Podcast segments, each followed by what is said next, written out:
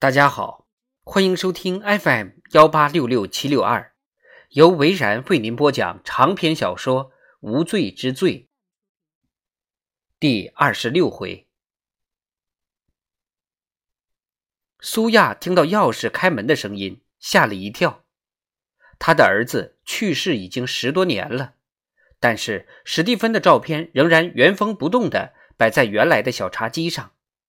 当然了。这中间也多了很多其他照片，比如苏亚大女儿去年度蜜月的照片。这些照片都是用精美的相框装饰了起来。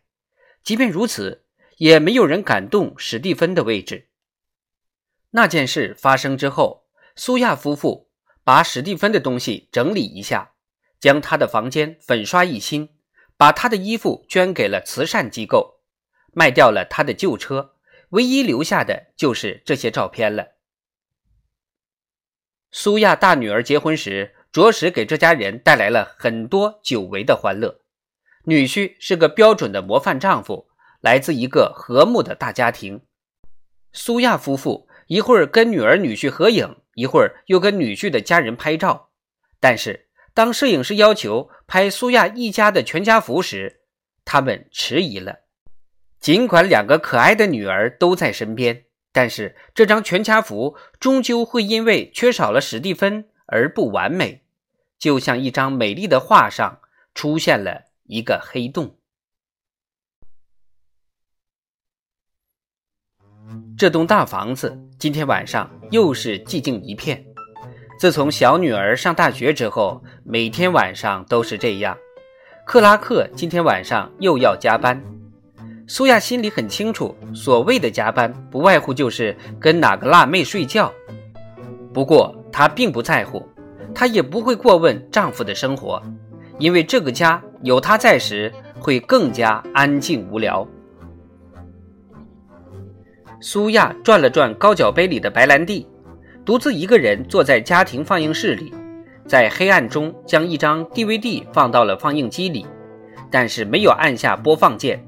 那是一部汤姆·汉克斯主演的片子，只要是他的片子，苏亚都会看，而且会莫名其妙的感到安心。难道自己真的是那么可怜吗？苏亚的人缘很好，真心的朋友也不在少数，但是斯蒂芬死后，朋友们渐渐跟他疏远了，并不都是朋友的错。开始的时候。他们试图安慰苏亚，但是遭到了拒绝。后来就不再来往了。苏亚打开放映室的小灯，外面一片漆黑。这时，他听到了踩在玄关大理石地板上的脚步声，脚步移到了硬木地板上，朝他这个方向走了过来。苏亚静静等着。一会儿，克拉克走了进来，一言不发地站在那儿。苏亚端详了一下，丈夫看起来老多了，或许是他已经很久没有这样注意过她了。克拉克也知道这一点，所以染了头发，希望看起来能够年轻一些。染是染了，而且有模有样，正如他一贯的作风。但是苏亚总觉得有些不对劲，她的皮肤惨白，似乎有些瘦了。我正要看电影呢，苏亚说。克拉克瞪着他。克拉克，怎么了？我都知道了。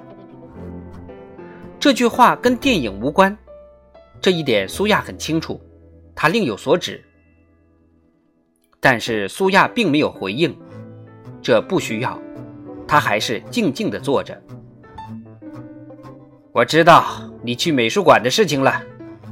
克拉克继续说道：“我早就知道了。”苏亚想着要如何回答，他本来可以这样回敬一句的：“我也知道你的事了。”但这根本解决不了问题，而且两者风马牛不相及，这本来就跟偷情无关。